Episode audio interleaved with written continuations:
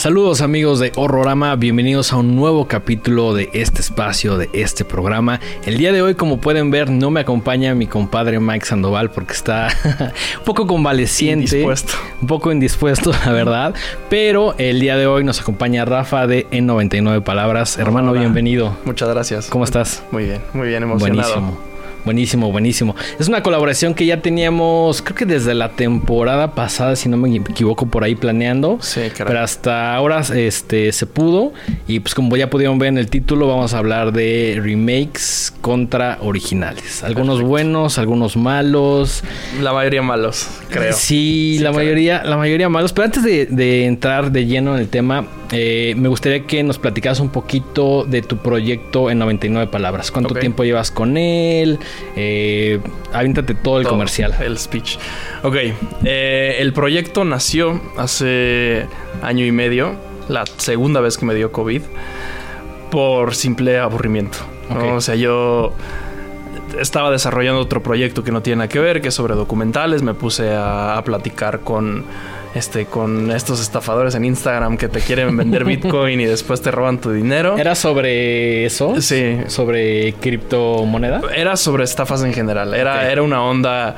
Yo quería hacer que ahorita es- ya lo estoy retomando de otra forma, pero lo que buscaba era como todas estas tendencias medio agresivas en Estados Unidos después llegan a México, ¿no? Claro. Este, desde el príncipe nigeriano, ¿no? Que, que te buscaban por mail y les depositabas Sí, dinero. sí, sí. Ah, bueno, pues el príncipe nigeriano de esta época era estas inversiones en, en Claro. Bitcoin y que te prometían 100% de, de tu inversión en dos días.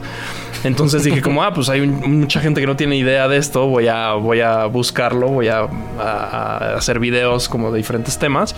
Y primero me hice una un, un par de videos sobre otros temas, pero ya con el, con el COVID me puse a contestarle a toda esta, esta gente que, que quería robarme mis bitcoins preciosos y les inventaba historias. O sea, me pasaba, me pasaba como 10 horas al día en Instagram escribiéndoles como, uy, yo creo que sí voy a invertir contigo porque sabes que a mi perro le acaba de dar leucemia y, y justo voy saliendo del hospital, ahí te va mi dinero. Y entonces hacía en Photoshop, me hacía como comprobantes falsos y les inventaba una historia así cabrona. O sea, sí creaste algo complejo Sí, alrededor tengo de- como 50 historias con 50 diferentes. Y el punto a todo esto es que eventualmente a un güey le inventé una historia cinco días. Cinco días le conté de cómo ya estaba a punto de mandarle el dinero, de cómo yo era rico y, y necesitaba a alguien que cuidara mi dinero. Y bueno, a todo esto las 50 historias se acaban con que yo les mandaba un link a lo que supuestamente era el comprobante de pago y era un IP tracker. Ok. Y todos los 50 me mandaban a Nigeria. Es súper prominente las estafas de, de Bitcoin. O sea, en Nigeria se dedican a varias cosas y entre una de ellas estafar es... Es, sí, lo que, o sea, tienen como 60% de desempleo. Entonces, un chingo, un chingo de gente se dedica a eso desde allá. Eh, y a este brother que le conté la historia muchos días, le dije como, güey, ya sé que, o sea, ya sé qué haces, ya sé dónde vives, mira, aquí está tu dirección, mejor cuéntame, ¿quién eres? Y nos hicimos amigos. Órale. Y empezó a platicar. O sea, ¿sí de su soltó la vida. sopa? Sí, me mandó videos de donde Sí. vivía, de su O escuela. sea, ya compitas. Sí. O sea, pasó así de, güey, este güey me va a estafar a hacer compas. Amigos, sí, le dije, a ver, güey, en vez de que me robes dinero, yo te deposito 20 dólares, pero cuéntame tu historia. Me la contó, me mandaba videos de todo. Y ya, o sea, fue como, ah, pues muchas gracias, ¿no? Buen, buen, buen tipo. Y justo hace tres semanas me escribió por TikTok. O sea, el güey como, oye, este, eres tú, este, mi amigo de Instagram, qué gusto verte. Quiero que sepas que ya no estafo gente, ya acabé la Ya- ya carrera. cambié, güey, así. Sí, sí, sí, sí, muy chistoso. Pero bueno, el punto es que ya me desvié. No, Pero no, dale, dale, dale. el punto es que mientras estaba haciendo ese proyecto, pues mis tiempos de, de escribir era, era además de, de ver películas, ¿no? Ok. El contexto aquí es que yo sí est- estudié cine y me dedico a producir video desde hace ocho años. Creo que es algo que no te había preguntado nunca que ya sé, estudiado. y siempre me dice Caro, mi novia, que es lo primero que debería decir porque chance sí tiene relevancia, pero sí estudié cine. Sí, es, es importante decirlo Sí. porque últimamente he visto muchos comentarios así de tú no sabes. O sea, siempre hay mucho hate, pero. Ah, claro. el- creo que el, el comentario inicial es como tú no estudiaste esto, Sí. Por eso no puedes opinar. Sí, grandes comillas. es lo, es lo más falso del mundo, ¿no? O sea, creo que te puedes dedicar a ver películas y tienes más contexto que alguien que estudió cine, ¿no? Claro. En muchos casos. A mí, en mi caso particular, sí me fui a Los Ángeles a estudiar cine y después, como mucha gente, tomé el camino de la publicidad y tuve una agencia de publicidad cinco años Ok. y la vendí por la pandemia. Y entonces, justo fue por eso que empezaron a salir proyectos. Este, durante la pandemia, me dediqué con mi socio a. Hicimos un proyecto en donde la gente nos buscaba por Instagram y íbamos en el coche, volábamos un dron y les hacíamos un retrato en su ventana. Ah, creo que, creo que escuchaste? alguna vez lo vi. Ajá, o sea, no, no te puedo dar mucha información, Sí, no, no, no, me claro. clavé. Pero alguna vez había escuchado de eso y dije, órale, está, está diferente. Sí, ah, pues éramos nosotros. Hicimos Órale, como cool. 500. Entonces, toda esta zona Roma, Condesa, en todos lados íbamos con el dron y, y, o sea, hacíamos una agenda, un, un, ya sabes, un, un horario y íbamos como, ah, a las once y media sal por tu ventana. Y entonces les tomamos las fotos y lo subí todo a mi Instagram. Y al final ese proyecto le fue bien. Este hicieron un concurso en el, en el Museo de, de Economía de, de fotos y este, historias de pandemia y lo ganamos.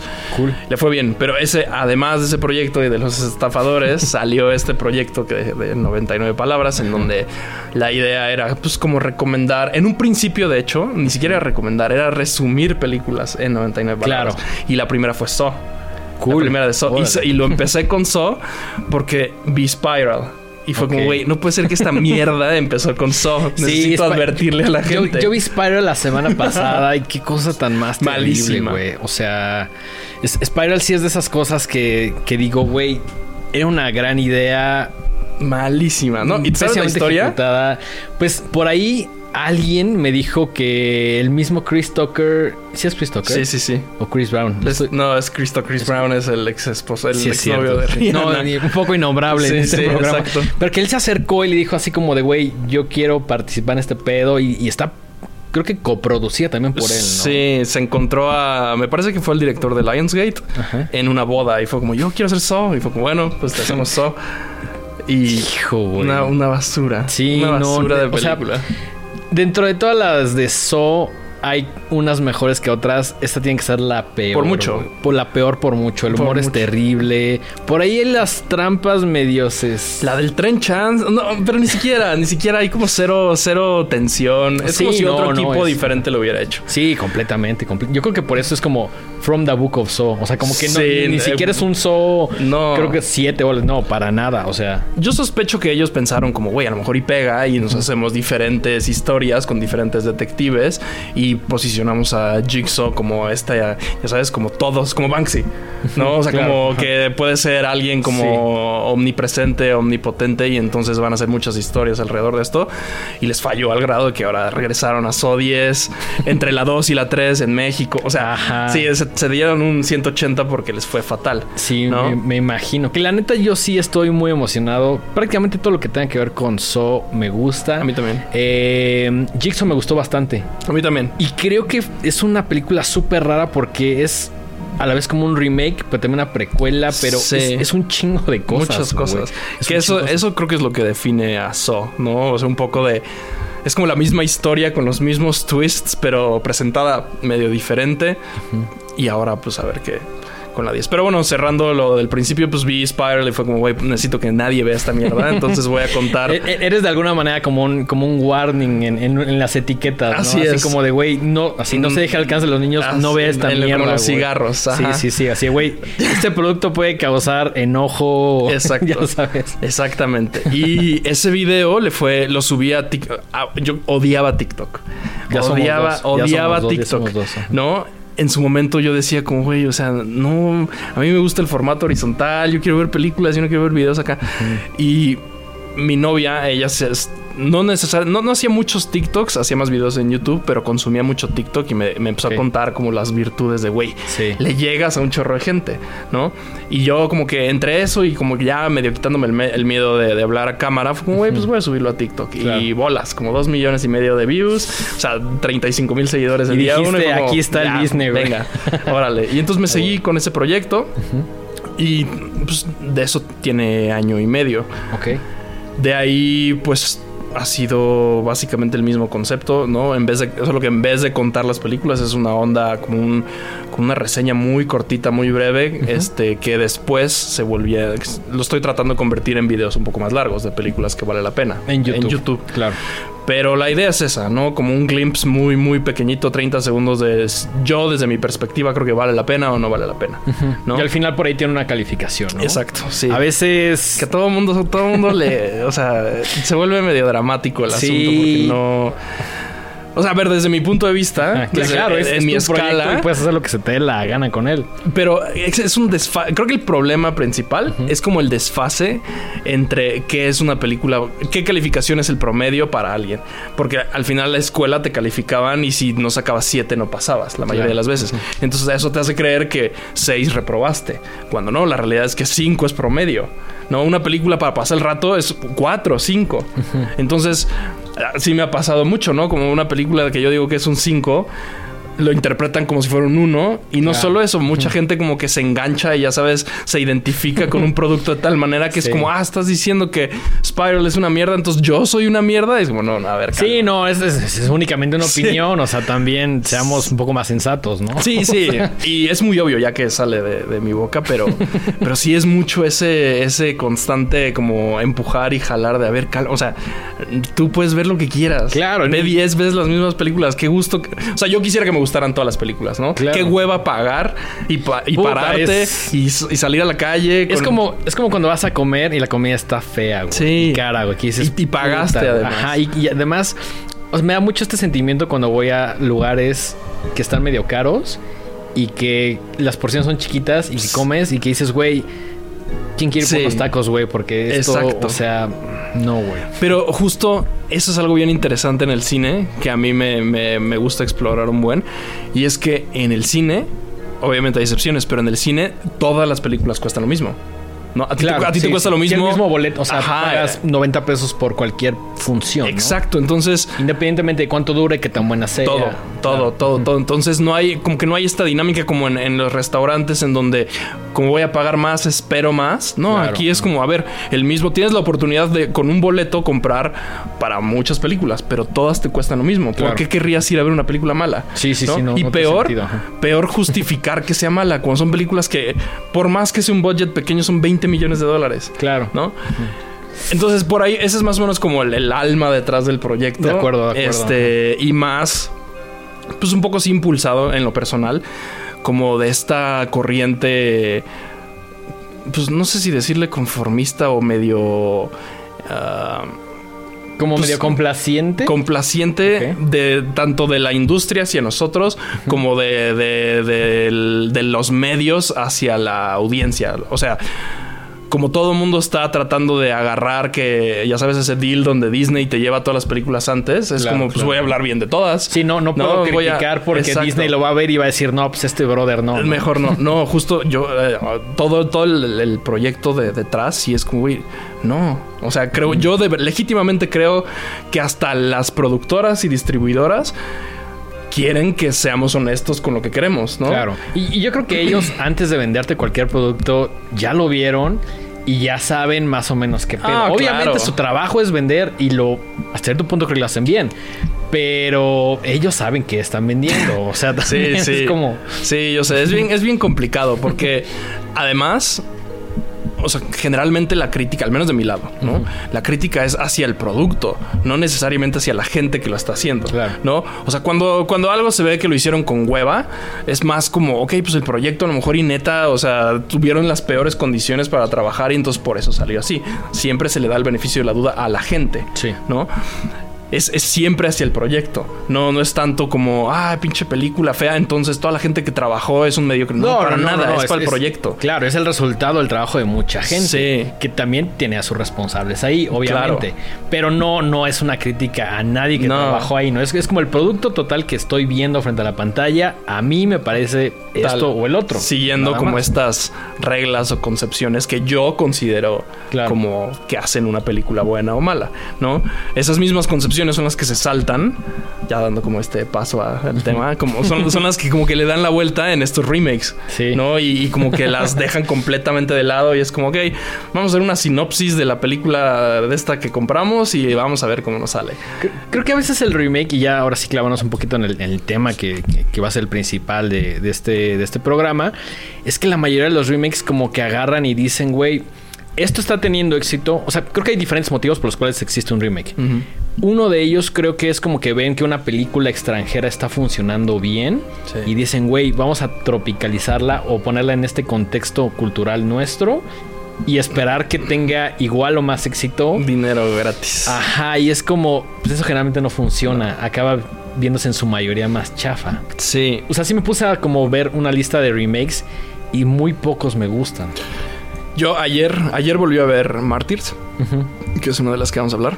Sí. Y justo llegué a la conclusión de que mucho del problema, o sea, in- independientemente de, de- de los específicos, mucho del problema es que la las productoras consideran a la audiencia gringa como un poco como infantil. Y les da miedo comunicar ideas complejas. Claro. Y además, o sea, ya representarlo visualmente de, de la manera que, que las películas extranjeras, ya sea europeas o, o a- o- o de Asia, eh, lo hacen, ¿no? Llámese, en este caso Suspiria, por ejemplo. El remake es una mierda. No, una, mames, una es- porquería, ¿no? Es, es tan culera que hasta le hicimos su propio sticker, güey. Sí. El cual te voy a regalar en este momento. Ah, muchas gracias. muchas gracias. Sí, sí, sí. O sea, y de todo, y de todos los remakes que vamos a hablar, creo que es el menos peor. ¿Te creo- parece si empezamos con Dale, dale. All Boy? Ok, creo que ese es el peor. de- Sí, de o- bueno, empezamos sí, sí, sí. con- Old Boy, Old Boy, Old Boy. Empezamos con Suspiria. Bueno, va, Va. échala. La del 77 de Dario Argento me parece una cosa... O sea, en el dengómetro tiene un 9, güey. Ok. O sea, un solidísimo 9. Es una cosa increíble, llena de color, oscura en cuanto a sus temáticas, eh, con grandes personajes, con una estética muy bien definida. eh, tiene un chingo de cosas que me gustan, la música es increíble. Y cuando ves la de 2018 del señor Luca Guadagnino, que no le tengo ningún tipo de respeto a él. ni cariño por a su trabajo, él Claro, no sé sí, cómo sí, sea. sí. Pero la película es aburridísima, es aburridísima, no tiene colores. Eh, voy- me gustaría citar un- una entrevista que le hicieron a, a Dario Argento, que estas son sus palabras, lo voy a citar tal cual.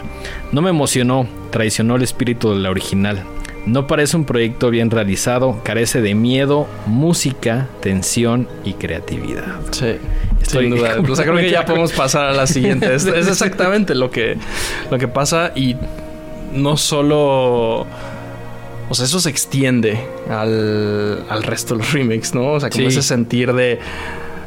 Tomaron solo lo, superficial y lo intentaron plasmar en este... Este... Pues en este proyecto americano. Además, todos los remakes son gringos, ¿no? O sea, creo que son los únicos mayoría, responsables. Aquí, bueno, no sé, supongo que en México tenemos también. Pero, pero en México no lo llaman remake, como que agarran una idea y dicen, vamos a cambiar dos tres Sí, cositas. Y el telenovelas y- argentinas se hacen Ah, mexicanas, ah. pero no son remakes, son como reinterpretaciones O quizás. sea, como, como reimagine, ¿no? Que a veces le llaman. Cu- Cuando llegaste al cine, porque supongo que viste en el cine a ver esta nueva Suspiria de 2018, ¿qué expectativas tenías, güey? No la vi en el cine. Ok. No pude, no recuerdo por qué, pero no pude verla en el cine. Yo la vi en... Ama- es de Amazon, ¿no? Creo que Sí, Amazon la es de produce. Amazon, ajá. La vi justo en pandemia. Ok. Porque había visto la original hace mu- mucho, mucho tiempo. Claro. Y luego la vi en, en- Si no mal recuerdo, la vi hasta enfermo. O sea, con COVID era durante este proceso que empecé a hacer este, este, este Cosa, proyecto. cosa que tampoco ayudó a... No, no ayudó exactamente. Este... De hecho, de todas las películas que vamos a hablar, es la única que no he vuelto a ver porque me da mucha hueva. Es que No, es me da terrible. también mucha, el, mucha- tema de que le mete ahí Luca Guadagnino de la guerra. ¿De dónde salió eso? Sí. Dios sabe dónde, porque eso no, o sea, hay un chingo. Tengo una lista larga de quejas de esta película. También el tema de los idiomas, güey. Échala, resúmela. El, el tema de los Sí. idiomas también es como, güey, qué chingados, ¿De dónde déjala en uno, el que Sí. quieras, pero uno, güey, no estés mezclando ahí, o sea, Sí. eh, que se ve muy oscura, que es aburrida. Debo decir que la secuencia final, o hay un, hay un par de secuencias ahí que digo, va, me laten. Pero creo que es lo único rescatable. Acabé y dije, güey, yo tampoco la vi en el cine. No tenía muchas ganas. Cuando Mikey y varios amigos fueron, como que yo dije, "Ay, no puedo ir, lo que sea. Vi que ya estaba en el Festival Internacional de Torrentino. Y dije, ah, pues la voy a bajar. La vi, también la vi como a la medianoche. Y dije, qué porquería, güey. O sea, tenía, tenía ganas de lavarme los ojos. Sí, sí, sí, no sé, o sea, digo, de, de todas es de la que menos tengo ¿Sí? Como. O sea, lo que tengo es como un sentimiento negativo hacia ella. Es de, es- Ok. Pero. Pues es porque no la he vuelto a ver. Claro. Eh, y además. Pues no, no sé, o sea, todas las demás son mucho peores. ¿No? Aunque también, no sé si te ha pasado, conoces a gente que le gusta mucho esta Sí. Suspiria. Sí, mucho. sí, sí. Sobre todo gente que le está como. Como muy dentro del tema de la música. Que dicen como de, güey, Tom York está increíble. Y pues no quiero ser mal pedo, pero el mismo Argento también dijo, pues la música, pues güey, tienes a Goblin haciendo algo que a mi parecer es único. Sí. Ninguna película neta suena, o muy pocas películas suenan como Suspiria del, del 77. Muy pocas. Sí, también es un problema. O sea, si Suspiria, la- el remake, existiera en un universo donde no existe la original, sería otra cosa. Sí. ¿no? O sea, inherente- inherentemente está- estás buscando, o bueno, es imposible no compararla. Claro. ¿no? Entonces eso creo que hace, o sea, no, no funciona a su favor, ¿no? Otro ejemplo que no tenemos aquí, pero, pero que es lo opuesto, es Funny Games, ¿no? Funny Games que es, o sea, las dos son buenísimas, Sí. ¿no? Y tienen cosas diferentes, pero, pero al final las dos funcionan muy bien con Yo las- creo que es de ese poco. Es- es la por- excepción. un porcentaje así mínimo que el remake está chido, ¿no? Obviamente también aquí vamos a comentar algunos remakes que nos gustan. Pero definitivamente el de Suspiria no es no, uno de ellos. no, a mí tampoco me gusta mucho. Este. Y eh, te digo, aún así, de, de todos, excepción una, creo que es de los menos peores. Ok, ¿no? ok, O ok. sea, tirándole a promedio. Ok, ok. Bueno, ya dijiste que la otra era nueve. ¿Esta? Híjole. Por esas dos secuencias que tiene y porque tiene a, mm, a Tilda Swinton. Tilda Swinton, sí. Tres, güey. ¿Tres? O sea, Ok. cuatro viéndome buen Sí. güey. ¿Tú cuánto le- No me gusta dar calificaciones. No, yo sé. No soy tan fan. Pero ¿tú cuánto le pondrías?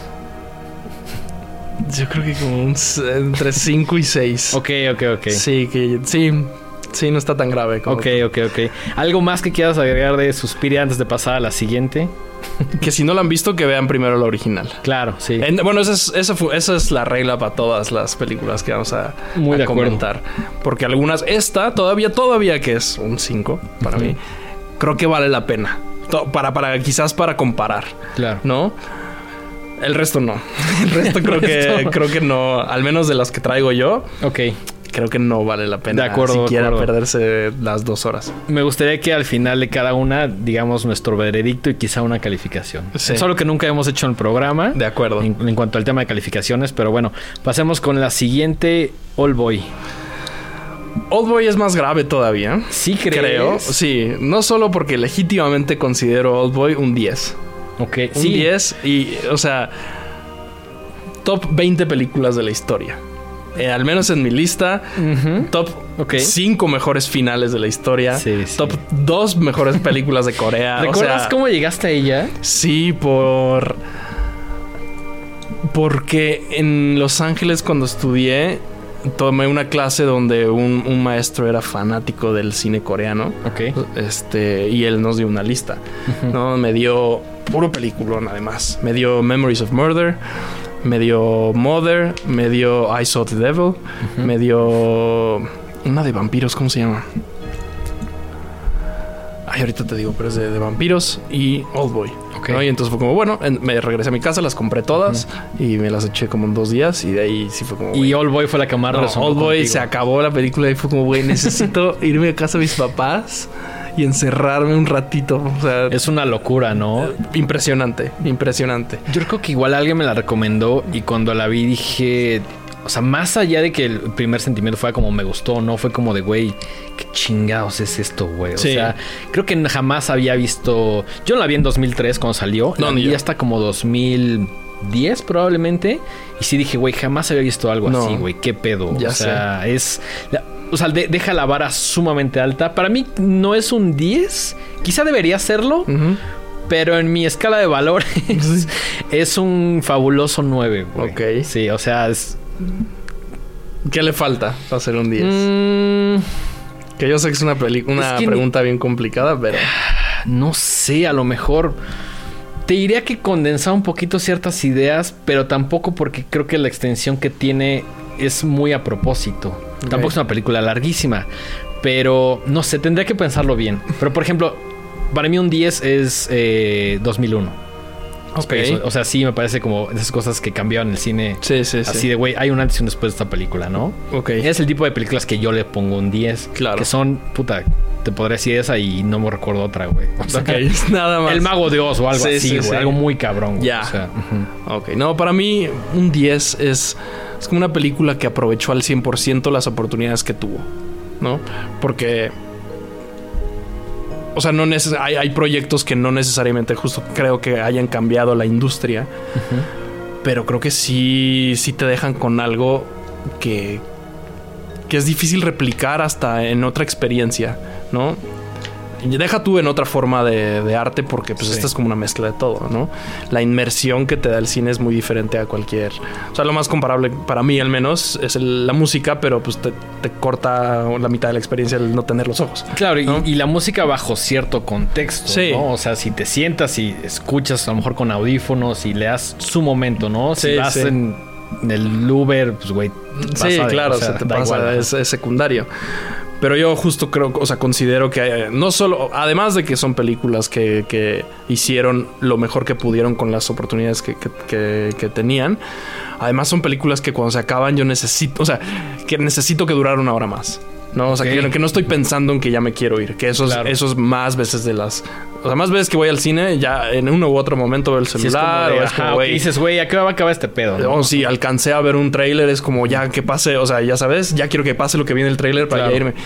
Eso es un poco lo que separa a mí una película de, de quizás un 8, un 7, un 9. o a- a Como un esas 10. ganas de decir, güey, no quiero que se acabe, quiero Sí. que me sigas contando este pedo. Así es Old Boy. Sí, sí, sí. Cada sí, vez sí. que la veo, porque así la he visto como 10 veces. Cada Órale. vez que la veo, sí es como, güey. A, mí- a mí ¿Qué? me gustaría verla más veces, pero no me parece una película fácil de ver, por más que me guste. Sí. O sea, como que necesito estar en cierto mood para decir voy a ver Old Boy, porque sí es toda una experiencia muy Sí. loca, güey. Y por otro lado, la de este Spike Lee. Spike, Lee con este hombre. Ay, se me olvidó su Josh nombre. Brolin. Josh Brolin. Ajá. Sí, sí, sí. Puta, qué porquería. Sí, no es. Siento que es una versión como muy rebajada y como muy tímida. Y también es que. O sea, siento que como que agarraron y dijeron, bueno, vamos a hacerla muy. Muy bajo nuestros como principios culturales. Sí, ese y, es. y vamos a dejar de parte esto y esto y esto, que es realmente como la carnita de, pues, de la película, ¿no? Pero sí, hay el problema con en general los remakes, pero empezando con esta justo es que solo toman es como si como si alguien viendo la película anotara como y pasó esto y luego esto y luego esto y luego esto y e ignoraran como todo lo que hay atrás, ¿no? Claro. Todo el, todo el, el- pues el la tensión se genera no nada más por lo que están diciendo los personajes, ¿no? Sino como por todo lo, lo, lo bonito de, de- de detrás.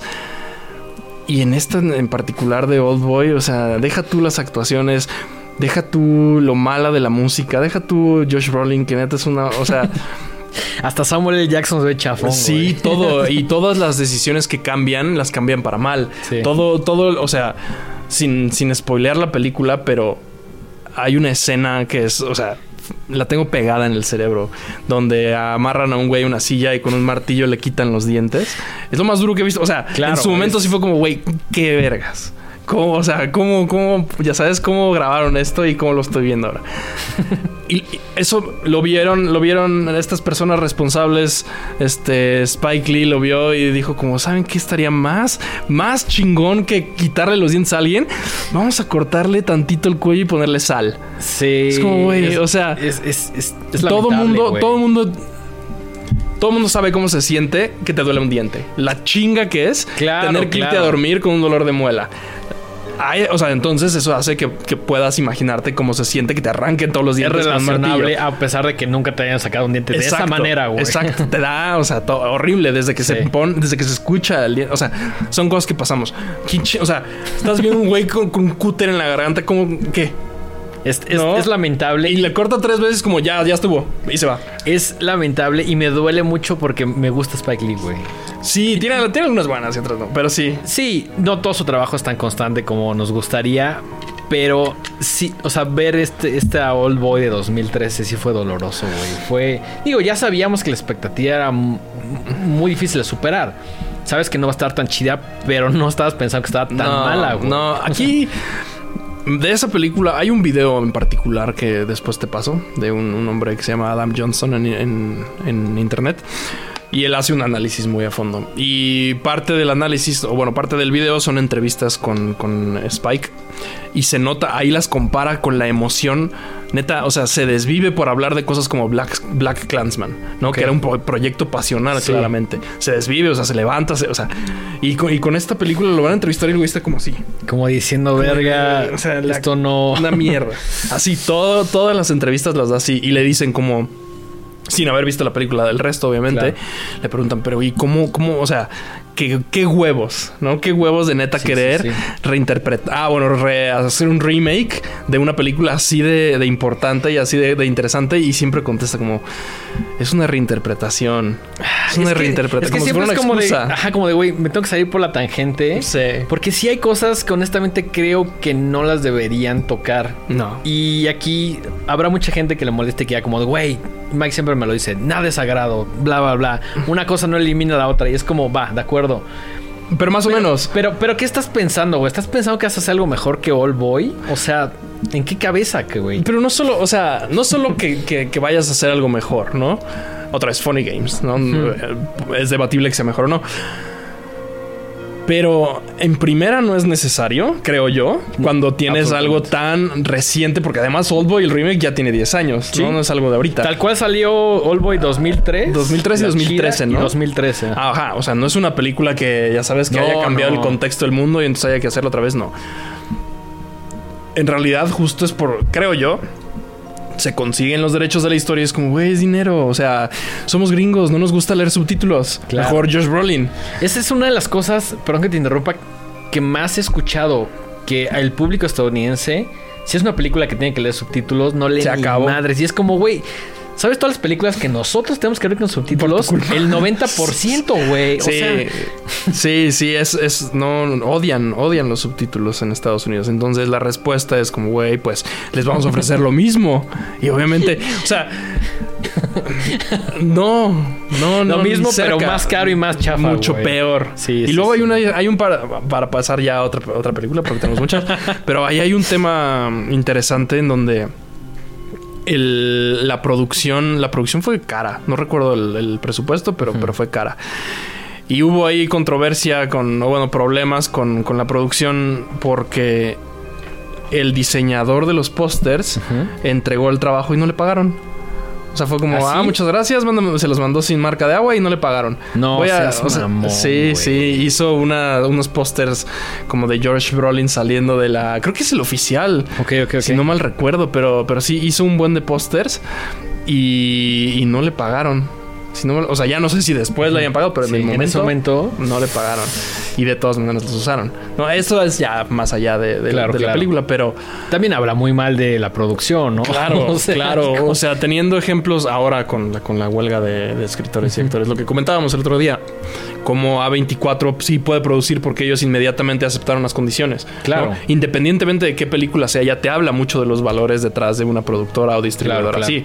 Y lo, lo opuesto es estos güeyes, ¿no? Como, ah, gracias, trabajo gratis para Sí. una película mierda. Híjole, creo que todo está mal ahí. O sea, sí, no, no, no, no. C- Cambiemos de película antes Ah, de, que, de que me enoje. de que me enoje más, güey. Sí. ¿Qué te pasamos? ¿Qué te parece si pasamos con Evil Dead, güey? Perfecto. Evil Dead, el remake 2013, eh, el uruguayo Fede Álvarez, a quien también recordamos por Don't Breathe. Por Texas Chainsaw, que por ahí solo estuvo escribiéndola, no la dirige. Y tiene un nuevo proyecto de Alien que ahí se ve medio prometedor. Pero Sí. bueno, enfoquémonos en Evil Dead de 2013. Que yo recuerdo cuando salió, porque fui con mis amigos, y fue más como una onda de decir, tenemos que ver esto. Sí. No importa si nos va a gustar o no, siendo tan fans del género, de todo lo que representa Evil Dead, de que crecimos con ellas, tenemos que ir a verla. Y yo iba con expectativas muy bajas diciendo, güey, esto va a ser una mierda. Y me encontré con una película muy chingona. Sí. Que, que me parece más que un remake, como un reimagine. Ese sí es como una reinterpretación. ¿no? Ahí claramente no se está apoyando de, del material original. O bueno, de la misma manera que, que las otras películas, porque sí, yo también opino lo mismo. Creo que es una buena película. No es, o sea, Le falta un poco el quizás como lo único que lo que lo que hace única la original, pero de todas maneras a mí me parece súper buena. Yo hay un tema que no me gustó es que mucho del del marketing era como, güey, todos los efectos son prácticos y la primera escena es fuego en CG. ¿no? claro, ah, sí. Pero pasando de eso está cabrón. Todas las escenas de gore, que es como gore, ya sabes, como medio safe para audiencias generales, entre comillas. Impresionante. Sí, sí. Impresionante lo de la lengua y el cuchillo. Es, güey, la, la última parte. Muchos me van a matar, güey. Pero la última parte, los últimos 15, 20 minutos, hay veces, hay días en los que me despierto y digo, me gusta más la de 2013 que la de 1981. Se cancela el programa. Perdón, güey. Gracias, este fue el último episodio. Pero, o sea, también ponías como en contraste. En la primera, Ash no era el, no era la figura que conocíamos. Era un güey que, número uno, se llamaba Ashley, güey. Ni siquiera le decían Ash, era Ashley. ¿Quién escogió ese nombre? Sí, quién sabe. Sam Raimi, qué pedo. Por eso, sí. Pero no, no era, no era la, figura mítica que, que, ya conocíamos. Eso ya se construyó a partir de la primera y sobre todo en la segunda, donde Ash ya es como el superhéroe. Sí. Hay algunas cosas que de Evil Dead que podría criticar. Me encanta Evil Dead, tengo que mencionarlo, soy súper fan. Pero se siente un ritmo un poquito más lento. Eh, también todo se siente obviamente muy exagerado. Que creo que también en parte por eso funciona. Y esta película es un poco más creíble de alguna manera. O sea, ya sé que son posesiones y, ya sabes. No, pero, pero se ve más real, entre grandes comillas, ¿no? Sí, sí, sí tiene un sentir diferente, como la entrada más actual, ¿no? Sí. Es así, así ya comentamos ahorita que la diferencia entre Old Boy y es, la misma época, ¿no? Eh, los dos Old Boys, aquí no, aquí sí se siente como, como un salto, ¿no? Sí, muy, muy, largo. Sí, una diferencia estética sí, completamente enorme. De estética y de tono y de ritmo y de dirección y todo. Que realmente creo que era así se tenía que hacer. Si hubieran tratado de recrear lo que era lo que hace especial la primera, hubiera sido una porquería. Sí, no, porque ya, o sea, es otra tecnología, son otros recursos. Ya no puedes intentar hacer ese tipo de cosas porque se van a ver muy raras. Sí. O sea, son, cosas que te hablan de cierta época, de principios de los 80 y que ya intentar recrearlas se va a ver horrible. Honestamente chafa, sí, Sí, Envejecen muy rápido ese tipo de, decisiones. Pero sí, Evil Dead a mí me gustó mucho. Sí, me la vi en el cine y sí salí medio alterado. Este, recuerdo un par de cosas que no me gustaron, te digo, esto del, fuego en CG, luego la escena donde levanta el coche con la mano esta mujer sí. y de repente el coche ya está hasta arriba, es como, vea, el brazo cuatro metros. O que le neta le disparan a un barril y explota, es como, ah, sí, pudo haber estado mejor eso. Pero del resto, sí, increíble. A, mí me encanta que justamente, o sea, como el tema de, de Mia y, que lo junten con, el problema de drogas que tiene, me parece una gran solución y te dicen... De tenerla ahí encerrada. Exactamente, porque es como el, este tema de pues, tal cual, en inglés lo llaman el withdrawal, y en México pues es la eriza tal cual, ¿no? Es el equivalente. Entonces ves a esta morra súper eriza de que está dejando las drogas y eso también creo que ayuda mucho a que tenga como un descontrol mental en el cual dices, no sabes si esto es real o lo está imaginando o es parte de este de esta que trae, ¿no? Sí, sí, sí, sí, es súper buena, súper, súper buena. Aún me gusta, no sé, creo que me gusta igual que la nueva. Que es Rise, ¿se llama, no? Sí. Me gustó también mucho. Digo, no nos metemos en esa porque hay más películas. Pero lo sentí parecido. Lo, que me gustó de la, de la, de esta original, o bueno, el remake. es, muy parecido a lo que me gustó de, esta. Lo real que se siente, lo, lo lo feo que se siente ver a esta gente a los ojos, claro. A estos neta poseídas con estos pupilentes dorados y sangre. O sea, no sé, de verdad, si es una experiencia más allá sí está muy que, que, nada más una película de terror. A mí, o sea, creo que este remake de, de Fede Álvarez tenía algo muy complejo que era como cómo voy a reimaginar algo que ya para muchas personas fans del género es el top. Sí. O sea, que es, o sea, no te metas con eso, ¿no? no es otro y este güey se metió y lo hizo de una manera muy inteligente y creo que la mayoría de los fans quedaron muy satisfechos porque también tiene por ahí su dosis de referencias, ¿no? No vemos a un Ash eh, al menos no dentro de... Sale el, salen los Sale créditos, sale- ¿no? salen los créditos diciendo Groovy. Y ya. Que también, o sea, yo creo que Fede dijo, bueno, pues Ahí todo les mundo va quiere para ver los fans. Ajá, pues es el tipo de referencias que la mayoría queremos ver y que también sucede mucho en, en- en la nueva, ¿no? En Claro. Rise, pues ahí están las referencias. Sí. Pero sí creo que es un trabajo muy inteligente que de alguna manera como que homenajea eh, y, y reimagina el- la Evil Dead original, que a mí me parecía complicadísimo que saliera bien, ¿no? Pero la neta, Respect Fede Álvarez lo hizo Sí, increíblemente bien. Sí, sí, de acuerdo. ¿Cuánto le pondrías de calificación a este remake de 2013? Creo que un 7. ¿Un 7? Un 7 igual que a Rice. Ok, ok, ok. ¿Tú? Yo... Sí, un, un gran 7. Si amanezco buenas, un gran 8, güey. O sea, Sí. las calificaciones al menos siempre he pensado pueden cambiar. No, claro. O sea, Claro, claro, sí. Y yo, y, por ejemplo, yo soy el tipo de persona que digo, hoy mi película favorita es Deadman de Jim Jarmusch. Mañana no sé, güey. Ok. Pero creo que a veces somos como muy tajantes en decir, Es complicado. Sí. como de, ay, no puedo decir cuál es mi película favorita porque es como, no, y bla, bla. Es como, güey, ten una por día y no Sí, pasa nada, te O sea, Sí, sí, de acuerdo. Pero sí, muy buena. Me gusta. La cada que puedo la vuelvo a ver. Es una maravilla, súper, súper divertida también. Vamos con eh, Martyrs, de tu selección. Qué porquería. Esa la acabo de ver ayer, otra Yo, vez. yo la vi hoy en la mañana y qué, qué mediana es, güey. O sea, basura. sobre todo porque cuando yo vi Martyrs, que si no me equivoco es de 2008, Ujú. esa sí recuerdo que me la recomendó Mike. Todavía estaba viviendo en casa de mis jefes. No la vi en el cine, la vi igual en mi computadora. Y recuerdo que estaba viéndola así en la noche con mis audífonos en mi lap. Y ves que las Mac tienen como esta madre que puedes como dividir las pantallas. Sí, sí. Había momentos donde yo dividía la pantalla porque no quería verla completa, güey. Sí. Que decía, no mames, Es no demasiado. sé qué sigue, no quiero tenerlo en la pantalla completa. Ha sido de las pocas películas que me ha hecho voltear y decir, No. no, sé si quiero ver lo siguiente, güey. Sí. Y han sido muy, muy pocas, güey. Cuando vi Martyrs, me voló la cabeza, güey. Creo que también Sí. no había visto nada tan así, ¿no? Tan extremo. ¿Tú recuerdas la primera vez que la viste? Sí, pero justo me pasó algo curioso ayer que las volví a ver. Ayer vi las dos. Ok. La primera vez que la vi fue, creo que igual solo en, en Los Ángeles y, o sea, me fue traumático. En cine. No, no, no, en mi casa, en mi casa, en la tele, traumático. No, ¿La viste güey. solo o acompañado? Solo. Ok. Solo, la sí, vi yo también la vi solo. ajá. Y sí fue como, güey, pero traumático bien, ¿no? O sea, ese final sí fue como, güey, no puedo creer, no lo puedo creer. Sí, no es Mal. un- es, es una cosa. no, sin, sin hablar mucho de spoilers. Creo que está. Y algo que me encanta, que está muy bien dividida lo que tiene que estar dividido. Como una parte es muy clara y después dices, ay cabrón. Sí. O sea, se vuelve otra cosa Otra que película. no te imaginas para nada. No, no, o sea, durísimo. Pero justo lo que tengo que me pasó curioso es que la vi esa vez y luego como tres años después, después de una fiesta, fui a, la- a una, a la- una taquería, las, las águilas, y llegué como a las 3 de la mañana y estaba empezando en la taquería. Ni en la como, taquería. pues bueno, y nos la quedamos a ver toda, en las dos horas.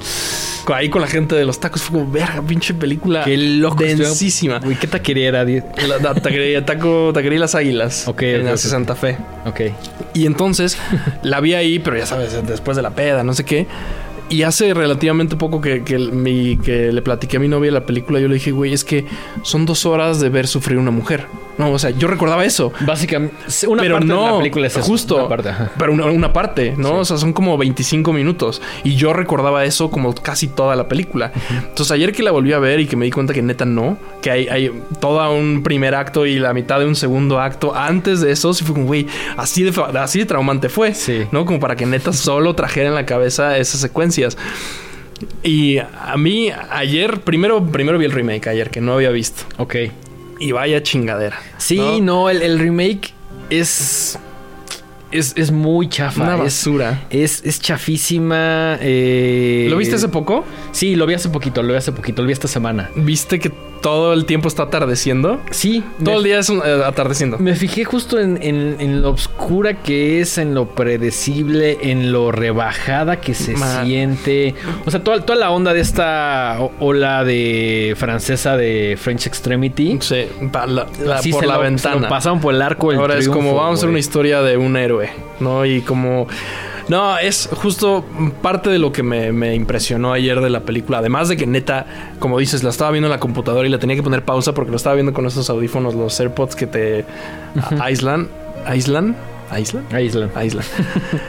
Y pasaba el- mi perro al lado y era como, güey, o sea, estaba todo alterado, ¿no? Alteradísimo. Y, y justo algo que me sorprendió mucho, pero mucho fue lo extraño, lo raro de una película en donde la violencia es parte esencial de la historia y el sufrir. Creo que en muchas Sí. películas tú puedes saltar las partes violentas que solo están ahí por shock value y es la misma película. Aquí no existe la película. Es un No, recurso súper necesario. ¿no? Toda, toda la película es como, o sea, el sufrir. O sea, necesitas ver al personaje sufrir, a los personajes sufrir para que el final sea efectivo. Claro. ¿no? Es, para es- que es- toda la es historia. parte- es parte del concepto, ¿no? Sí.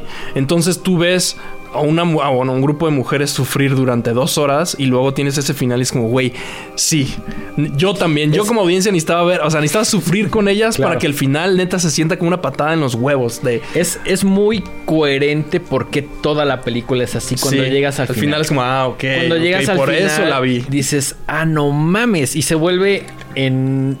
No solo el final, sino como la segunda parte, como en algo, como en ideas muy complejas. Sí. ¿Sabes? Y, y- y- y te hace y tiene sus debates morales, ¿no? Te hace pensar y decir, ok, esta parte, pero a costa de esto. Exacto. eh, Sí, sí, se ese, ese diálogo ¿no? interno de neta tuve que ver.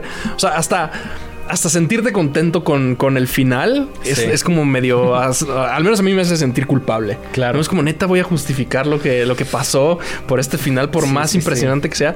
Eh, todo eso, obviamente, se pierde en la otra película cuando. No ves a nadie sufrir.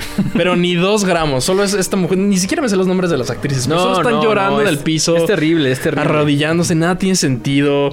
El, o sea, ya sabes, el, el dueño de la casa está haciendo un hoyo afuera porque sí, y luego se esconde esta mujer de la tierra y por eso se puede escapar. O sea, cambian por completo quién se queda, quién Sí. no, como para darle Tam- este... También esas decisiones que tomaron es como, güey, ¿por qué, cabrón? O sea, Todas las decisiones que tomaron para cambiarlo es para, para peor. Sí, ¿no? todas, todas, todas. El todas. 100%, toda la música horrible, la violencia estupidísima, todo horrible. O sea, esta mujer que ya no quiero vivir y se avienta de un medio piso y es como, ah, ok, seguro te moriste. O sea, todo, todo está mal. Y Todo justo- está mal, ajá. Que es lo que te iba a decir que ahorita que decías que, que, que nada es sagrado y que todo vale la pena como, ¿sabes? Como, Mártir sí es sagrada. no, pero el, el problema con todos estos remakes es que te arruinan una muy buena historia. Claro. Porque aun cuando no es lo mismo en ninguna de ellas, ya sabes qué va a pasar. Entonces después te enteras, sabes que hay una, hay una versión coreana que neta te va a volar la cabeza y la ves y ya estás esperando al final. Claro, ¿no? claro. O, o esta Mártires. Sí, claro, porque es más fácil que llegues a estos remakes Exacto. que dices, ah, pues voy al cine o esta, esta la voy a ver. y No, pronto ves a George Brolin en el póster y es como, Claro, ah, claro. lo conozco. O sea, tienen todo el presupuesto para llegar a cierta audiencia.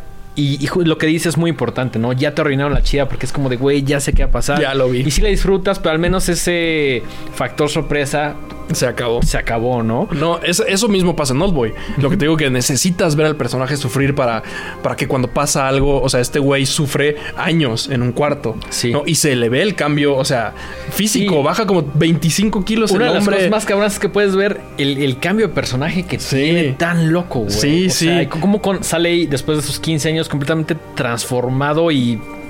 Güey. Cabrón, o sea, lo ves, lo ves haciéndose sus líneas de, de tatuajes y es como, neta, sí pasó un año ahí. Claro, claro. Y ves a Josh Brolin, baja 200 Sí, gramos. el güey así fresco. No tomó agua cuando grabó, y sí, ya. sí, sí, no, no mames. Es. Malísimo. Luego que. Ya digo, ya regresamos a otro. ¿no? pero, pero es lo mismo, es lo mismo. O sea, esta onda del sufrimiento. No siempre está justo. No creo que siempre sea necesario, pero al menos en estas dos, especialmente en Martyrs, Sí. es toda la película. Sí, Se lo sí, quitas y tienes este remake, pinche. Es- Uno de diez, pinche basura. No lo vayan, por favor. Cero de cero, güey. Te diste muy buen cero. pedo, güey. Jamás había algo, había calificado con cero, pero esta madre sí superó mis expectativas para mal, güey. Una mierda. Por, por ahí, este, el director eh, Pascal, Pascal Logier, seguramente lo estoy pronunciando mal, pero bueno. eh, justo le preguntaron así, oye, güey, ¿qué pedo? Y, y ese güey dice que es el error de su vida. Claro, O sea, haberle dice, dado los derechos. Dice, tuvo un mal contrato, no le pagaron ni madres. Y Bueno, dice a nadie si generó 300 mil dólares de un millón que costó. O sea, qué bueno que no le... Bueno, más bien no había de dónde pagarle. Qué bueno que no le pagaron Sí, porque no había. Es como de, güey, páguenme. No hay. Quisiera, pero no tengo, güey. Sí, o sea, no. le fue la verga, güey. Sí, sí, 300 mil pesos, pesos, ¿eh? 300 mil dólares generaron con esa película. Qué bueno, porque ojalá más gente haya visto la original porque no llegó a nadie. Qué sí, ah, sí, eso sí, qué bueno, qué bueno que le fue mal porque se atrevieron a tocar algo que está, que está muy cabrón. Sí. Muy Martyrs, si no la han visto, vale verga, pongan el pausa y vayan a verla. Y Así. sufran. Es una película para sufrir dos horas. Es una maldita maravilla. También en esa misma entrevista dice que vio los primeros 20 minutos y que sintió como si estuviera viendo que violaban a su jefa, güey. Dicho por ese güey. a Así ver, dijo. Qué dijo, no extremo. a ver, obviamente él hizo Martyrs para haberse Claro, echado ese claro. comentario. Pero sí. Sí, Es- sí, sí, sí. Es completamente lamentable. Todas esas güey. escenas con las monjas y que se roban galletas y es como de güey. La- eh, Como el énfasis, eh, el énfasis en hacerle una película de terror con estos monstruos. y es como güey. Y también como que se sienten o que quisieron hacerla como más de venganza de alguna Sí. manera. No, no, no- no entendí, güey. No entendí cuál, cuál es la dirección que querían tomar porque siento que es como de... Que agarraron y dijeron, güey, esta historia es tan buena que no importa que la, la película esté mediana. Y es como, no, güey. Sí, es tan buena por todos los detalles que No, tiene, güey. todo. Sí, no, impresionante la basura. Ayer ah, enojado, acabé enojado. y luego vi la, la original y sí, o sea, acabé malito. Es que, güey... Qué bueno que le hiciste de esa manera porque si no te hubieras ido a dormir de Eh, malas. no, no, no hubiera llegado aquí. Ajá, y, seguramente viendo la original, la de 2008, acabaste y dijiste, güey, Sí. hoy qué- voy a tener pesadillas, qué chido. Qué güey". padre. Sí, apaguen la luz. ¿Qué te parece? Vamos con otra, esta vez de mi selección, ya llegando a la recta final. Eh, The Thing. Venga. Original del 51, remake de Carpenter del 82. Y el güey que dirige 2011 ni siquiera lo quiero nombrar porque no sé quién chingados es. Y no importa, güey. Sí. Eh, Ay. hay mucha gente, y a mí me sucedió que cuando vi The Thing, obviamente no en el 82 porque todavía no había nacido, Sí. pero sí la vi como por ahí de finales de los 90, principios de los 2000, y dije, ¿qué es esto, güey? La original. La, el remake de Carpenter del 82. Ah, bueno, sí, sí, sí, sí, sí. Que bueno, es, la- es la más popular de, Sí. de todo lo que existe de The Thing, ¿no? Sí, supongo, o sea, no es la original, pero cuando el remake está, o es que no es un remake, ¿no? El, la del 2011 es como... El, el 2011, como que todo mundo para justificar decía, no, es que no es un No es- remake, es una precuela. Pero, pero intenta tan forzadamente ser como la de Carpenter que acaba siendo una des- CG, ¿no? Además. desgracia. Yo, o sea, en algún momento como que dije, güey, ¿por qué esta película tiene tanto CGI? O sea, este güey no vio la de Carpenter o qué Que cero chingados. CGI. güey. Y el, no, el vato agarró, o sea, como que tenía una idea y el, y el le empezaron a quitar presupuesto. Así, güey, esto, esto, hasta que dijo, güey, ya la chingada, que quede como quede CGI. Ajá. Ok. Entonces, por eso casi todo es CGI porque le empezaron a quitar presupuesto. Ya. Se supone que ese director tenía como una idea, pues sí, de hacer algo más con practical, siendo un poquito más, entre grandes comillas, fiel a lo que hizo Carpenter.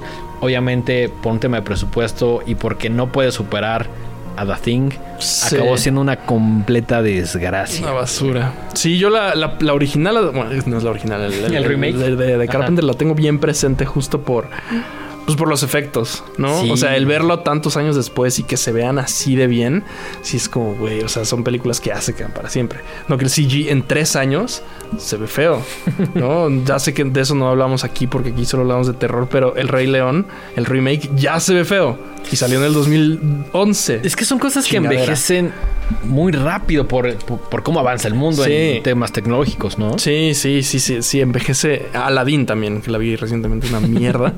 o sea, las los, es que no sé cómo, los defectos, las complicaciones que tienes al hacer películas en CG son muy evidentes y son cosas que sí se mejoran muy rápido.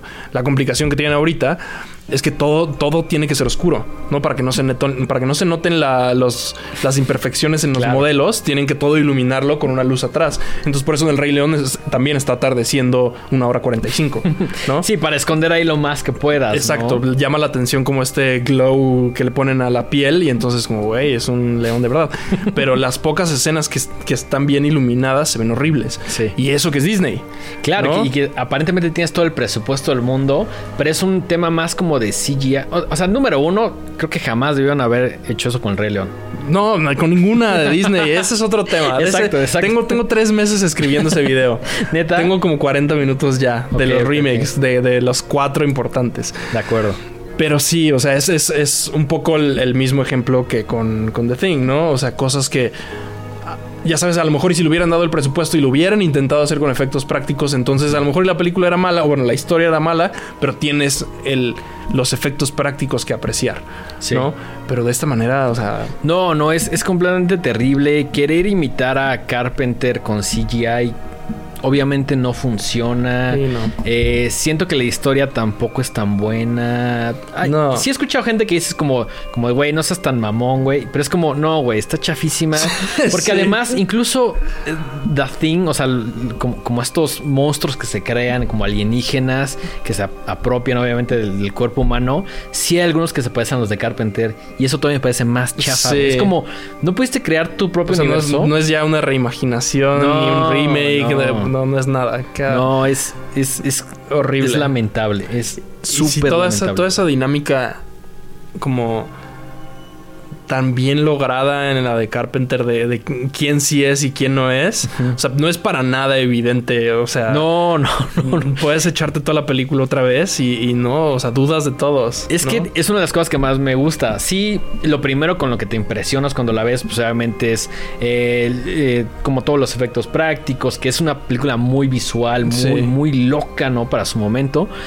Y dejas como un poquito de lado como la parte, no quiero decir como policíaca, pero como la parte de, de decir, De- güey, ¿quién es? ¿no? Detective, sí. Como la parte más de detective que también está súper chingona y Sí. creo que fundamenta o da pie para que todo lo que veas que es atractivamente muy visual sea coherente. Y dices, Sí. ah, claro, eh, eh, o sea, ves estos personajes, ves estas mutaciones, pero todo está sustentado bajo un guion muy chingón. Sí, sí. Cosa que no sucede. No. O sea, en Nothing todo es malo. en- obviamente en la nueva de 2011. El- o sea, la temática es mala, la historia también, Mal. los practical no, No son existentes. inexistentes. Todo es Sí. CGI. Entonces, Sí, malísimo. a esta yo creo que sí le voy a tener que poner.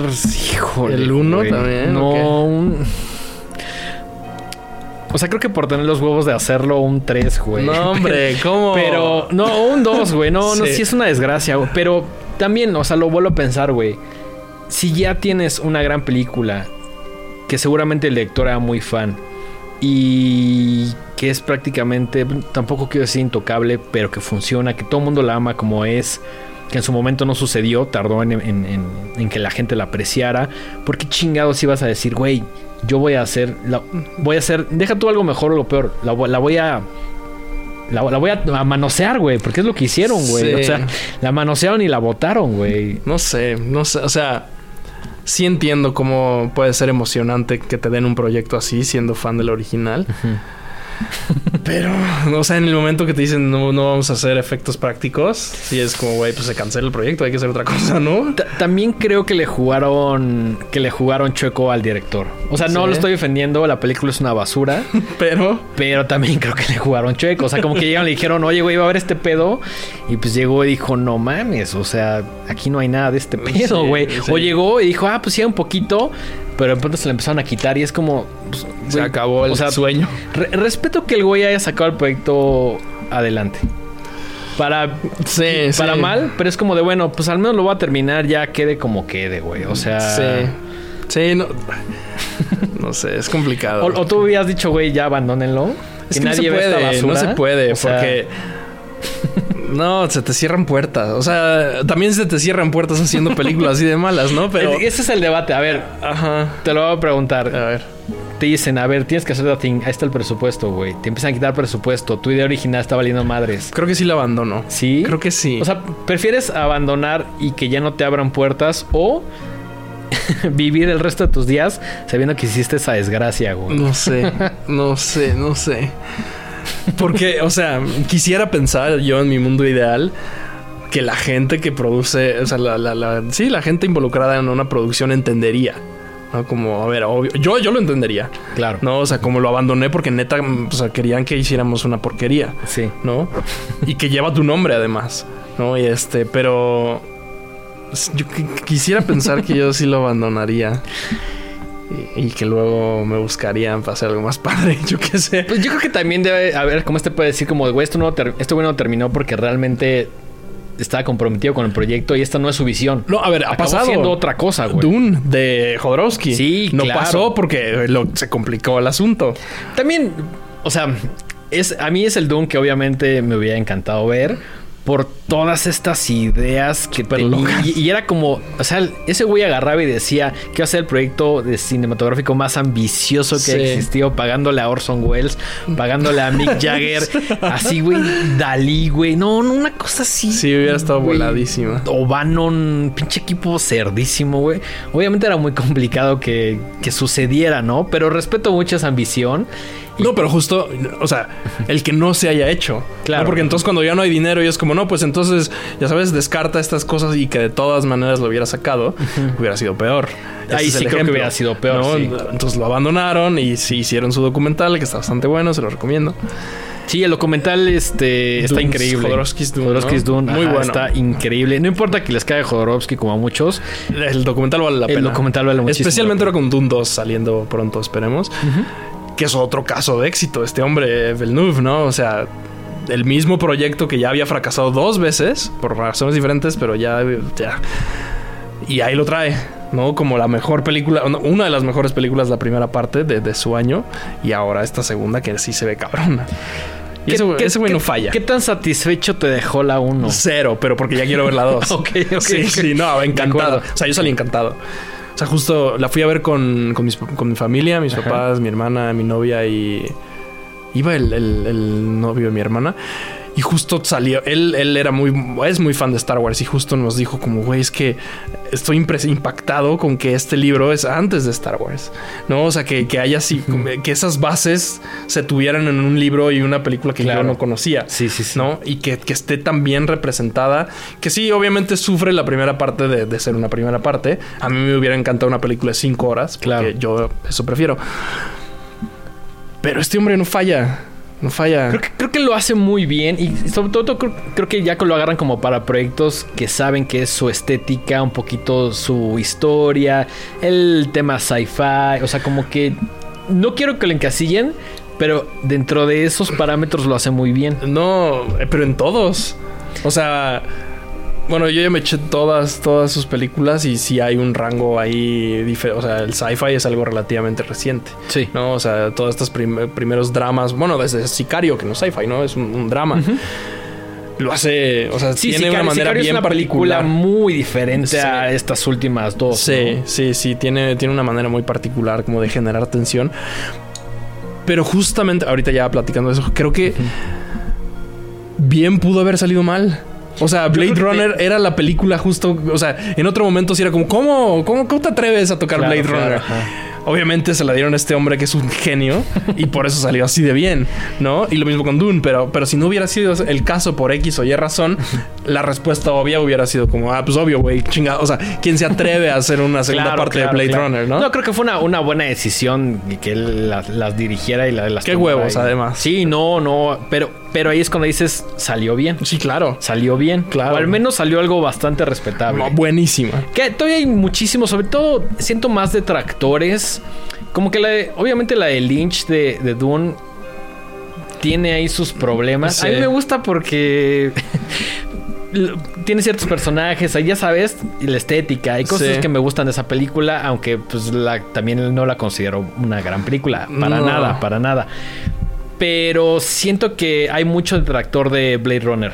Muchísimo. No, hombre, peliculón. Sobre todo de esta 2049. Sí, sí, sí, sí. Ajá, hay- hubo muchos detra- detractores diciendo como, no, no mames. A mí me gustó porque continúa la historia, pero también sigue con esos valores como iniciales de, de- de la Blade Runner original y también haciendo como ciertos guiños interesantes. No, to- todo, todo. Ya deja tú, o sea, empezando por la realización, ¿no? Que es exactamente cómo se mezcla efectos visuales con efectos prácticos. Se ve estúpida esa película. Sí, sí, sí. ¿no? Se escucha Es, es- es muy, es muy coherente cómo se ve todo, ¿no? Todo. O sea, co- cómo sobre todo cómo se hace este match entre lo digital y lo que Lo- no es digital. Sí, ¿no? sí, lo práctico. Todo, todo funciona perfecto. O sea, hasta personajes tan pequeños como Dave Bautista. ¿no? O sea, le crees perfecto. Todo, Sí. todo, todo, toda la situación perfecta. Y luego, además.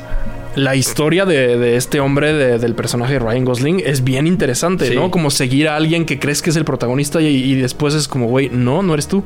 Claro. ¿no? O sea, digo, sin spoilear mucho, pero. o Así, sí, un o al menos chingo. así te, Sí. te lo vende el tráiler, Sí, ¿no? sí. Pero sí es bien, bien interesante como ese planteamiento porque es algo que no se hace normalmente. Normalmente tú sigues el héroe de principio a fin, ¿no? Y aquí es como, güey, tú no sirves, tú, o sea, Sí, llega un momento donde bye. de pronto es como pausa y vámonos sí, acá, ¿no? sí, sí, o sea, todo, todo.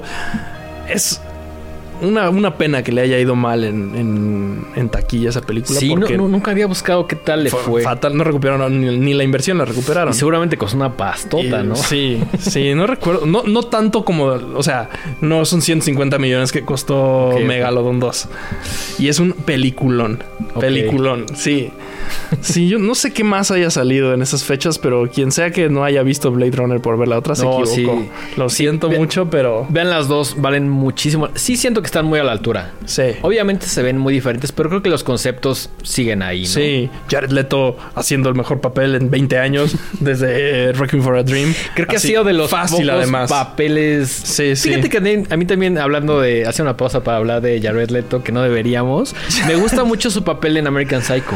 Sí, pero también ya tiene 25 años. O sea, como que tuvo su época interesante y luego llegó Sí, no, Dallas no. Buyers Club y es como, güey, yo aquí dejo de actuar. Me voy a dar una pausa. Sí parece que puso una pausa y dijo Voy a ser "Ya la un líder pseudocientífico. Con mi Voy banda. a tocar con mi banda de la chingada. y ya luego me doy una pausa de estas mamadas para hacer Blade Runner. ¿No? O sea, no sé, muy raro, muy raro, porque le sale cabrón. Sí. Cabrón. Que creo que eso es un tema ya más de dirección. ¿No? Al menos a mí sí me dio la impresión como de, a ver, este hombre es un buen actor. Claro. Pero depende, es como Justin Timberlake. Sí, que es buen depende- actor, pero depende depende de la dirección que ¿Quién le den. está dirigiendo? ¿no? Obviamente, claro, claro. Eh, no sé, Jared Leto, chingados. este, pero sí, eso, eso sí me impresionó esta película, como neta está cuidada hasta en la dirección que le dio este eh, Sí. Denis Villeneuve a- al Jared Leto y le queda perfecto, ¿no? Creo que prácticamente, a pesar de que no es una película que pueda rankear al menos, o sea, le daría un fabuloso 8. Sí. Pero porque hay cosas que me gustan más de sci-fi. No porque es una mala película. Sí, Con- sí. Considero que es prácticamente perfecta y que sí tiene todo lo que me gusta la original, siendo esta una continuación. Entonces, mm, sí es un, ¿Un ocho? Un gran sólido, un sólido 8 para mí. Yo te voy a, en resumen, no la pude ver en el cine. Ujú. Porque no sé qué pasó, también algo extraordinario pasó. Y no la pude ver en el cine. Y entonces, desde que, se, desde que la quitaron, dije, no la voy a ver hasta que tenga las condiciones perfectas. Ok, ok, ok. Y entonces me Se esperé, vale, se vale, me ajá. esperé y la compré en Blu-ray, en 4K y eventual, o sea, como que fueron pasos poco a poco. Salió, apenas salió, la compré en Blu-ray, en 4K, luego un par de años después compré el Blu-ray. Después me compré unos monitores, o sea, para editar, unos monitores. Yamaha caros y me hice mi propio estudio y entonces fue como, ahora sí, estoy listo. Estoy Y listo eso para hace un año. Oh, Hace un año y la vi y fue como, güey, qué bueno que me esperé tanto por verla, pero que, o sea, me, me hubiera encantado verla en el cine. me hubiera volado en, la cabeza. En cine sí era una cosa que salías así de, ay cabrón, esto. Sí. O sea, quiero pensar que la gente que habló la, la original, o la Blade Salió Runner, igual. Salió igual, salió así como de, ay cabrón, ¿qué Los es esto? Replicants. Sí, muy cabrón, muy, muy, muy bueno. No sé, no sé ni cómo llegamos a hablar de esta película. No sé. No importa porque también, digo, no es un remake, pero, pero es, es un caso de éxito. es un super No, caso es de como- éxito. sí, sí, caray. Película, véala. ¿Qué te parece si continuamos con. ¿Cuál fue la última? La última, Good Night Mommy. Ya cubrimos Evil Dead, ya cubrimos Suspiria, The Thing, All Boy, Martyrs. Queda y queda Good, Night, Mommy. Que yo honestamente no tenía idea de esa película hasta que me dijiste. ¿Del original o del remake? De ninguna de las dos. Ok. O sea, yo no tenía ni idea hasta que me dijiste como, ah, voy a escoger esta. Y dije, ah, perfecto. Por ahí la conseguí en el mundo del internet, las dos. Bueno, creo que la, el remake está El remake es de Amazon. Y la original es, de Austria, ¿no? Creo. Sí, es, una película. Que no está en ningún lado, según yo. que de 2014, que sí, no está lamentablemente en ninguna plataforma. Y wow, güey. Qué, qué diferencia. Qué cosa, güey. O sea, obviamente estoy hablando de la 2014, la, la original. Sí. Qué cosa tan loca, güey. O sea, todo me gustó. Me encanta que es muy elegante, que es sutil. Sí. Cuando tiene que serlo. Que es muy frontal también cuando te muestra ciertas cosas me, dio un poquito esa sensación de decir como de, ay cabrón. Y cuando involucras niños... Los, niños les sale increíble. Puta, es, es, o sea, a, mi gusto le agrega más tensión, ¿no? Sí, cuando saben actuar. Claro, porque luego tienes cosas como World War C en donde los niños netas son props. no, no, no y, además que devalúan la película. O sea, no que sea mal pedo, pero es que a veces sale bien, a veces sale mal, o sea. Y a la hora de comentarlos como, pues, ¿qué esperabas? Es niños. Pues como, güey, pues sí, pues que los casten bien, no mames, hay niños que actúan bien. Aquí hay un gran ejemplo en Good Night Mommy de cómo niños se llevan toda la película, básicamente, ¿no? Porque la mamá, la mamá es muy buena, le sale muy bien, pero sí tiene este rol más hasta secundario, ¿no? Los niños y, como este miedo de verla así, este miedo de, quién es su mamá o quién, no sé, es bien raro, bien... Se siente bien fea toda la película, ¿no? Y aún cuando... Yo la vi ya hace un buen la primera vez, aun cuando a la mitad como que sí más o menos empecé a cachar hacia dónde iba, de todas maneras me sorprendió. Porque fue como, ok, güey, qué, qué bien lo hiciste, ¿no? Y en el remake no, o sea, es bien obvio, bien obvio todo. El remake es chafísima. O sea, por muchas cosas. Número uno, algo que me encantó de la original es el tema de las máscaras. Es como si fuera una pintura de Mar de Regil basada en Good Night Mommy. Así, así de Esta chingadera. Así de feo. Es como, güey. Homero marihuano. Sí, es como, güey. ¿quién, quién, lo hizo, güey? O sea, como, güey, ¿por qué, cabrón? ¿qué estás pensando, güey? Sí, Amazon, además. Sí, no, Amazon tomando malas decisiones en los remakes conforme pasa el tiempo, pero sí. Eh, me cagó que es una Naomi Watts desperdiciada. Que. Fatal, además. Sí, no. Es, yo creo que es de los peores papeles que tiene. Sí. Siento que no agrega nada. Que es un esfuerzo como bastante chafa por crear la tensión y la atmósfera que la primera tiene y que logra absolutamente. No le sale nada bien. Nada. Y algo que me cagó es, por ejemplo, el elemento de las máscaras que tienen los niños. Está poca madre. Y aquí nada. Se los brincaron así. No, pues no llegaron las máscaras ni madres. Sí. No, todo. Este es raro. No sé ni siquiera cómo, cómo describirlo. Pero las películas, los remakes gringos tienen como este sentir falso. ¿No? O sea, al menos la estoy viendo y es como, güey, allá afuera hay una luz. ¿No? O sea, claro, es imposible no pensar, al menos para mí, que no es una película. Y esto se siente como, o sea, no sé, como, como si hubiera, ya sabes, como si su tío lo estuviera grabando así en, serio. Se siente como medio de primer semestre, ¿no? Sí, sí, sí, sí, sí. Pinche mierda el remake. Sí. Y justo como retomando todos los remakes, que ya no sé ni siquiera si lo, si lo comenté ahorita o no. Eso que decías de que es, ah, de que es, es sagrado, no se toca algunas películas pues no solo es eso, es que además te, te, arruinan la experiencia, ¿no? En general. Sí. Este. Sí, ya lo habíamos comentado, pero. esa emoción que tienes por ver una película y que a lo mejor digas, bueno, primero voy a ver la que tengo más a la mano y ya después que generalmente no es fácil llegar al material original, no, entre grandes comillas, porque ya con el mundo del internet. de todas maneras, de todas maneras no es tan accesible. Tienes que hacer un esfuerzo ah, que no todo el mundo está dispuesto a hacer. El torrent, que los subtítulos aparte y el VLC es una, es una tarea. Sí. ¿no? Que no es, para personas que realmente les interesa. Siempre lo he pensado así. Sí. Sí, justo ese es el problema en realidad de. No, o sea, de, de que no solo que sean remakes, sino que además los tome productoras o distribuidoras como Amazon que tienen el presupuesto para ponerte en la cara y arruinarte una experiencia como esas seis. Bueno, cinco, porque Evil Dead sí está buena. Eh, sí. Yo, yo, creo que en general es muy complicado hacer un remake Eh, creo que hay, hay cosas de las cuales no me gustaría que... Sobre todo muchas películas de los 80. O sea, por ejemplo, dentro de las franquicias de horror, pues está la de eh, Nightmare on Elm Street, que también es lamentable. Halloween, Eh, las últimas. Por, ahí te va, por ejemplo, el remake de Halloween de Rob Zombie a mí me gusta. No, las La- últimas, las últimas. Ah, las- sí, sí, no. la Rob Zombie a mí también se me hace bastante. La oscura. primera, la primera está chida y creo que trae como una historia de origen de Michael Myers Chavito que me gusta bastante. Me parece un gran intro. eh, por ahí está sonando God of Thunder de Kiss. Sí, sí. Está chingona. La 2, a mí me gusta. Es Halloween Kills, dicho. ¿no? Eh, no, me Halloween a la Kills. de Rob Zombie. Ah, ya, ok, ok. sí. La de Rob Zombie es un mugreo que a mí me gusta. Sí, sí. Pero a mí me gusta. Y de estas nuevas, híjole, me quedo con. Nada. ¿Tú no te quedas con ninguna? Nada. Pinche. De los primeros videos largos que hice donde me quejé a morir fue de Halloween Ends. Yo Qué mierda. Yo le tengo como cierto cariño a Pero la- es nostalgia. Es nostalgia y fue como la experiencia, Jamie Lee Curtis, la chingada.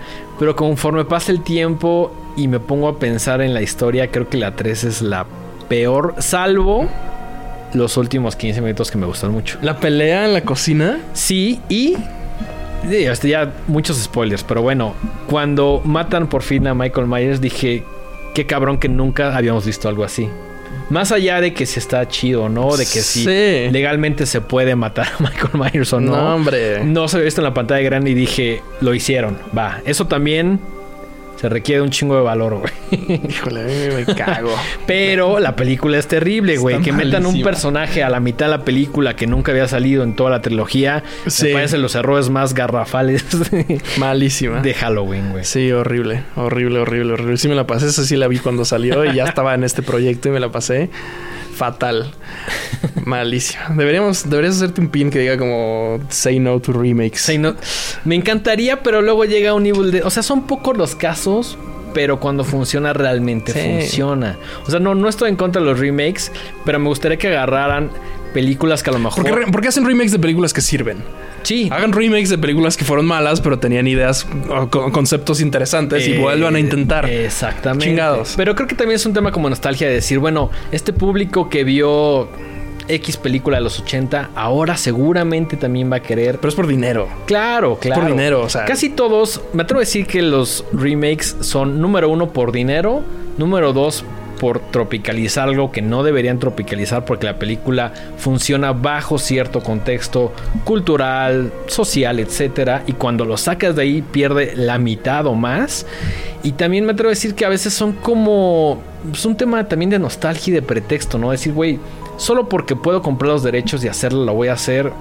Pero todo, todo- todos los puntos que acabas de dar, según yo, se, se dirigen al dinero. Claro, Porque son claro, razones The para... root of all evil, güey. Sí, sí, para, hacer dinero. Estoy pensando, tratando de pensar en alguna película que fuera mala y que luego el remake la, la arregló. No me No viene sé. estrictamente alguna ahorita a la cabeza. Seguramente ahí nos daremos a la tarea de hacerlo. Al próximo. Pero remakes hay cualquier cantidad. Algunos medio mm, que se salvan, pero en su mayoría. No, la conclusión es que su mayoría Sí. say no to remakes. O, o vean un remake si de plano no pueden ver la original, aunque nosotros No, hombre. Siempre no, vamos a Manden recomendar. un mail a arroba horrorama y les mandan el link, lo hostean, aunque los persiga la ley, no importa. Sí, hay, hay muchas maneras de llegar al material original. Véanlo para que no. O sea, me cagaría que alguien viera Old Boy Se arruine la y experiencia. con dijera, güey. Old Boy está horrible. Y es como, no, güey, te estás perdiendo de una gran película, güey. Que ya no es tan grande porque ya viste la original. Porque ya te arruinaron la mitad o más, güey. Sí, sí, sí. No. Digan que no a los remakes. Digan que no los remakes. sí, caray. A lo mejor ese será el siguiente. No, no sé si playera, pero botón definitivamente podemos hacerlo. Jalo. Jalo. Buenísimo. Oye, pues ya estamos en la recta final de este programa. ¿Algo más que quieras agregar? Cuéntanos en qué estás trabajando. Tienes por ahí un documental que acaba de salir. Sí, sí, acabo de sacar un documental que no tiene nada que ver con terror. es sobre la ley de la atracción y sobre cómo el libro del secreto que lo promueve, en realidad es, o sea, utiliza esos métodos como para engancharte a ti dentro de este mundito de la autoayuda. Ese ya lo terminé. Es, ya está disponible ya, en YouTube. Eh, lo subí a ese directo a YouTube y ahorita justo estamos empezando a desarrollar otro documental, ya mucho más en forma ya no conmigo como el narrador, sobre un caso médico muy interesante aquí en, en México. Este de ese, digo, no sé ni para qué empecé a decirlo cuando no puedo decir mucho más, pero bueno, el punto es que es No, está bien para que dejes ahí la semillita de, se vienen cosas chidas. Se, vienen cositas, es el resumen. Y aparte estoy, estoy empezando a desarrollar un, festival de, cine. Sí, ¿qué, este, tanto puedes hablar de eso? Pues eso es mío nada más, entonces puedo decir lo que sea. Este, mi idea desde hace mucho tiempo es hacer un, como un, programa en donde pueda hacer un, una especie de academia, por así decirlo, un curso relativamente conciso sobre conceptos que, te ayudan a ti si quieres hacer cine, cómo empezarlo y que eso al terminar se convierta en un festival de cine en donde haya un par de categorías y que unas de esas sean como primer acercamiento al cine. Ok, ok. La idea es mi idea al menos es como conceptualizarlo y bajarlo este año. Este y buscar algún sponsor para que sea gratis. A mí me interesa mucho son cosas que al final, aunque estén muy, muy disponibles, en, en, primera en español, contenido gratis, no hay mucho. Y condensadas, ¿no? Sí, sí, son conceptos. O sea, como que tienes que saber lo que. Es raro, una vez que empiezas a investigar cómo hacer una película, como que descubres que hay conceptos y cuando investigas esos conceptos, descubres más y más y más. Pero el empezar es complicado, no, hay, no hay como por dónde moverse. Y la realidad es que pagar una escuela de cine es, pues es imposible para mucha gente, ¿no? Claro, No solo es imposible, en muchos de los casos creo que no es una buena idea, ¿no? Porque... En primera porque puedes aprender a hacer cine haciendo cine legítimamente y viendo cine. No tienes ya enfrente como las instrucciones casi. Ya lo técnico pues lo puedes investigar, pero no hace falta una carrera. En muchos casos, en algunos otros sí entonces, yo en lo personal quisiera como ofrecer una opción para yo compartir lo que sé, sea mucho, sea poco, pero que, que, sea una onda este, como más concisa de cómo se puede hacer un proyecto, cómo se puede realizar un proyecto en dos días, con dos personas, con celular, y entonces que parte del festival sea con ese enfoque.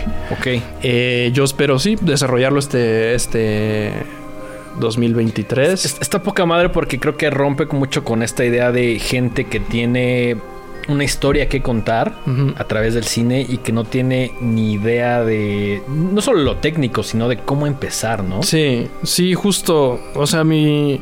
Esa es un poco mi inquietud, ¿no? Como que cuántos. De entrada, el poco apoyo que se tiene ahora en el país, siempre se ha tenido relativamente poco, pero ahora. Menos. Menos. este. Todo el mundo es, muy complicado. Hay mucha información de algunas cosas, hay muy poca información, hay, pocas oportunidades y creo que yo, el proyecto este que tengo de 99 palabras, en realidad la misión es como crear una audiencia para poder lanzar este tipo de proyectos. Claro. ¿No?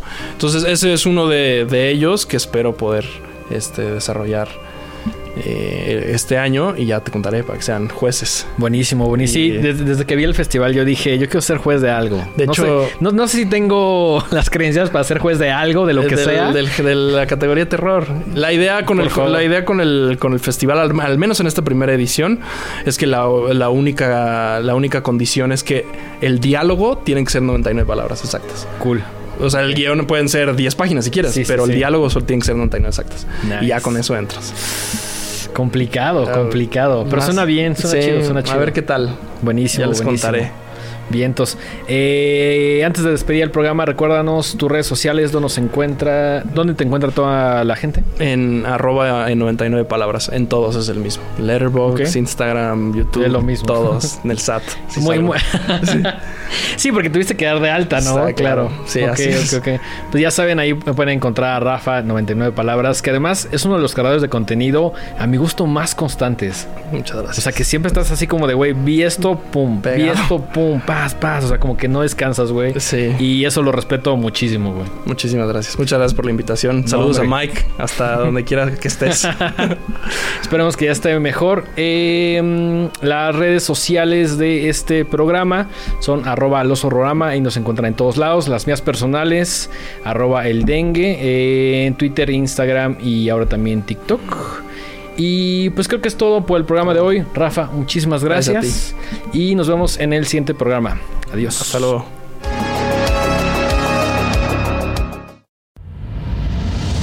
Esto fue una producción original de Podbox. Suscríbete y escúchanos en todas las plataformas de podcast.